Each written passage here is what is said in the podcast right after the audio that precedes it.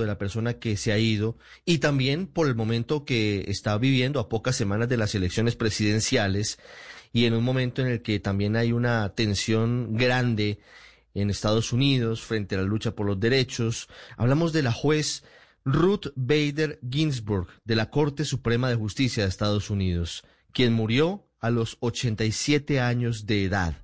Y se ha generado un terremoto en Estados Unidos porque el presidente Donald Trump quiere nombrar cuanto antes su reemplazo, pero hay otras voces que consideran que debe demorarse un poco más esa selección, entre otras cosas, a la espera del resultado de las elecciones presidenciales del próximo 3 de noviembre. No es un asunto menor y no es menor tampoco el legado de la juez Bader Ginsburg para los estadounidenses. Robert Valencia es analista internacional, comentarista, periodista radicado en Nueva York, fue editor de la revista Newsweek. Hola Robert, buenas tardes. Buenas tardes, es un placer estar nuevamente con ustedes. Gracias por la invitación.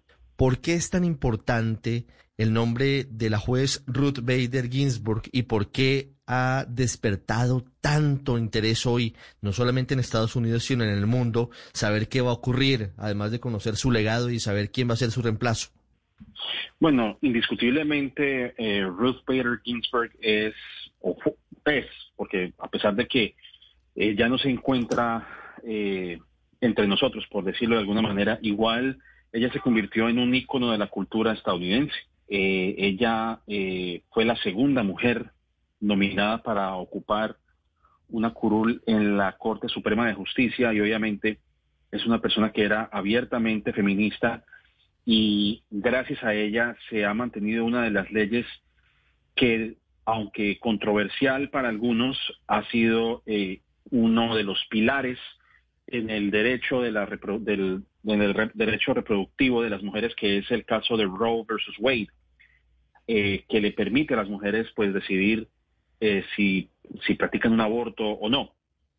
Eh, y, y, yo creo que ella se convirtió precisamente en eso, en ese ícono. Ahora, no es de sorprendernos que ella ya había tenido un quebranto de salud desde hace mucho tiempo. Ella tuvo muchas recaídas a lo largo de este año y pues obviamente se dio lo que muchos temían, que era precisamente el fallecimiento de, ella a, días de las elecciones. Eh, y no puedo dejar de traer a colación algo que nosotros siempre hemos dicho en este espacio, ustedes que, me han invitado cordialmente aquí a Blue Radio, donde yo mencionaba que no sabíamos lo que podría acontecer eh, a lo largo de esta contienda y de cara a noviembre. Y eso lo dije en una entrevista que ocurrió en el mes de mayo, precisamente en este espacio. Y se dio, lamentablemente, la muerte eh, inesperada realmente de, la jueza Ginsburg, pues ahora le da un vuelco total a estas elecciones. Eh, independientemente de quién esté liderando las elecciones, esto ahora juega un papel fundamental tanto para los demócratas como para los republicanos. Y obviamente, pues lo podemos discutir a lo largo de esta entrevista, pero indudablemente eh, eh, comprendo que para muchos eh, en Estados Unidos esto, esto es un golpe durísimo, eh, principalmente para el movimiento progresista de este país. ¿Cuál es el legado principal de la juez Bader Ginsburg? Obviamente es progresista, es feminista, abierta y declaradamente, pero sus fallos más recordados cuáles son o su jurisprudencia más recordada cuál es?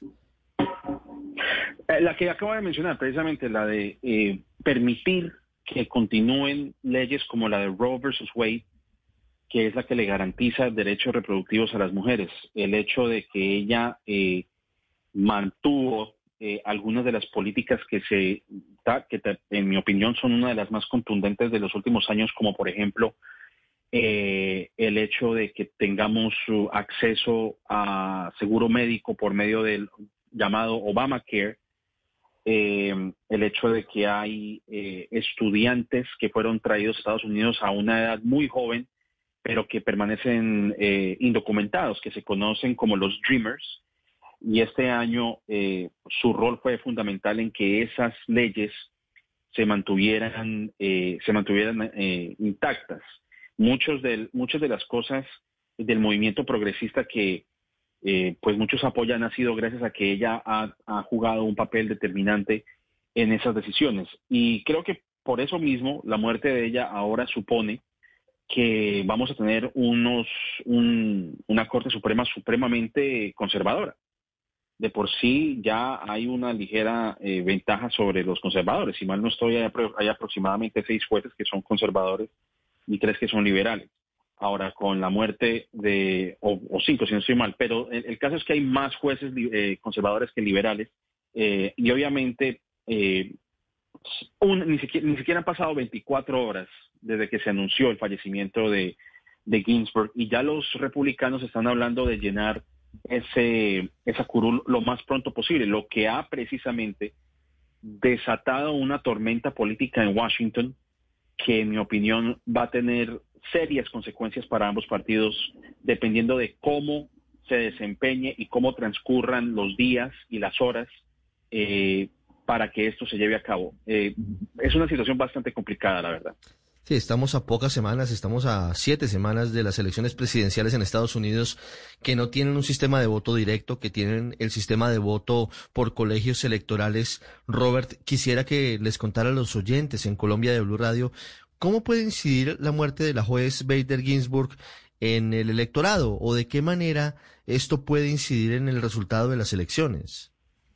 Bueno, como esto ha sido tan reciente, yo creo que hay que analizar ciertos escenarios eh, precisamente partiendo del fallecimiento de, la jueza Ginsburg. Primero, los eh, republicanos, como ustedes saben, eh, cuando falleció uno de los jueces, Antonin Scalia, que de hecho murió de manera repentina del 2016, era año de elecciones también, estamos hablando del 2016. En aquel momento, los republicanos que ejercían la mayoría en, en el Senado decían que por ser año de elecciones no era prudente hacer una nominación de un juez en, ese momento. El juez que, estaban, que estaba siendo nominado por los demócratas era Mary Garland, una persona que en el papel cumplía con todos los requisitos, pero aún así no se llevó a cabo esa nominación porque se había hecho un pacto de que en el 2016, como era año de elecciones, no era, eh, no era prudente, en la opinión de los republicanos, hacer esa nominación y que era mejor esperar a que el nuevo presidente eh, hiciera eh, el requisito necesario para llenar esa curul. Y así ocurrió. Ganó Donald Trump y no solamente nombró a uno, sino que ha nombrado hasta el momento a dos jueces eh, para la Corte Suprema. Estamos hablando de Neil Gorsuch y estamos hablando de Brett Kavanaugh, que fue una nominación bastante controversial también.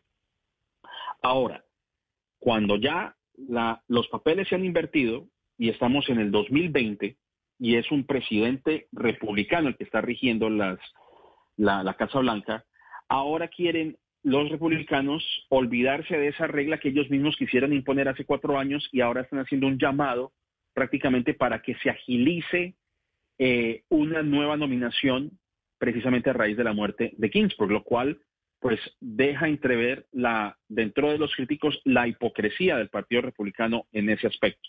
Ahora, volviendo al punto original de lo que me acabas de preguntar, aquí pueden ocurrir dos cosas. Los republicanos eh, a fuerza van a nominar a alguien y se va a llenar ese, ese cargo a como de lugar, antes de que gane eh, Donald Trump o incluso antes de que, eh, supongamos, Joe Biden gane la presidencia y asuma el poder el, el 20 de enero del 2021. Ese podría ser un escenario. El segundo escenario es que los demócratas, si llegan a ganar la mayoría en el Congreso, tanto en la Cámara de Representantes como en el Senado, ellos pueden determinar el número de jueces que puede haber en la Corte Suprema, porque aquí hay un dato que me parece que es importante señalar. No está escrito en el papel o no está escrito en la Constitución que deban existir nueve jueces. Es decir, a lo largo de la historia de Estados Unidos han habido siete jueces, han habido ocho jueces, han habido diez jueces, porque es el Congreso quien determine la cantidad de jueces en la Corte Suprema.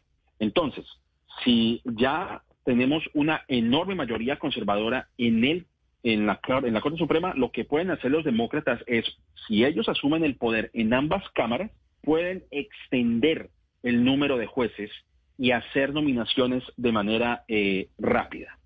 Obviamente esto no le va a favorecer a los republicanos, porque entonces ya habría, un balance en el poder o incluso inclinarían el balance a favor de los demócratas si se diera el caso.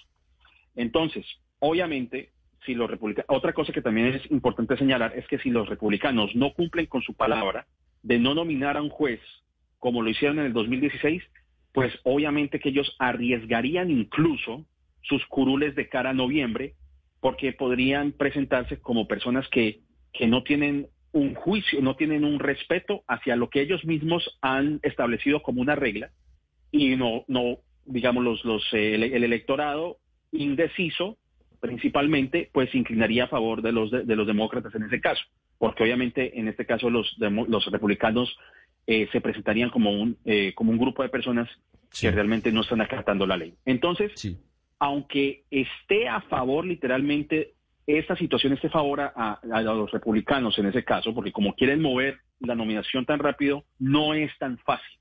Entonces yo creo que aquí tanto republicanos como demócratas se van a jugar sus cartas y principalmente los, los republicanos deben de guardar un poco de cuidado a la hora de manejar esta situación, porque bien podrían seleccionar una juez de color, eh, bien sea hispana, como bien sea asiática o como bien sea afroamericana, y ganar favores dentro de ese electorado que todavía les ha costado eh, ganar de cara a noviembre. Entonces hay muchas cosas en juego y sé que lo que acabo de pintar es un escenario totalmente enorme y que es difícil de, asimilar, pero como ha sido tan reciente la muerte de la jueza Ginsburg y donde el país todavía está asimilando esa muerte, esos son los escenarios que se están presentando y que podría cambiar el curso de las elecciones a favor de cualquier partido en este caso. Así que esa es, esa es la importancia. no es tan fácil realmente. No es tan fácil el escenario, tiene muchas variables como usted nos explica. Robert Valencia, analista internacional desde los Estados Unidos, muchas gracias por estos minutos para analizar lo que significa la muerte de la juez de la Corte Suprema Ruth Bader Ginsburg en las últimas horas y las implicaciones que tiene para Estados Unidos. Lo que pasa en Estados Unidos obviamente nos toca muy, muy intensamente a los colombianos. Una feliz tarde. Gracias, Robert. A ustedes, muchísimas gracias. Usted está en el radar en Blue Radio. Venezuela ha sido noticia esta semana en el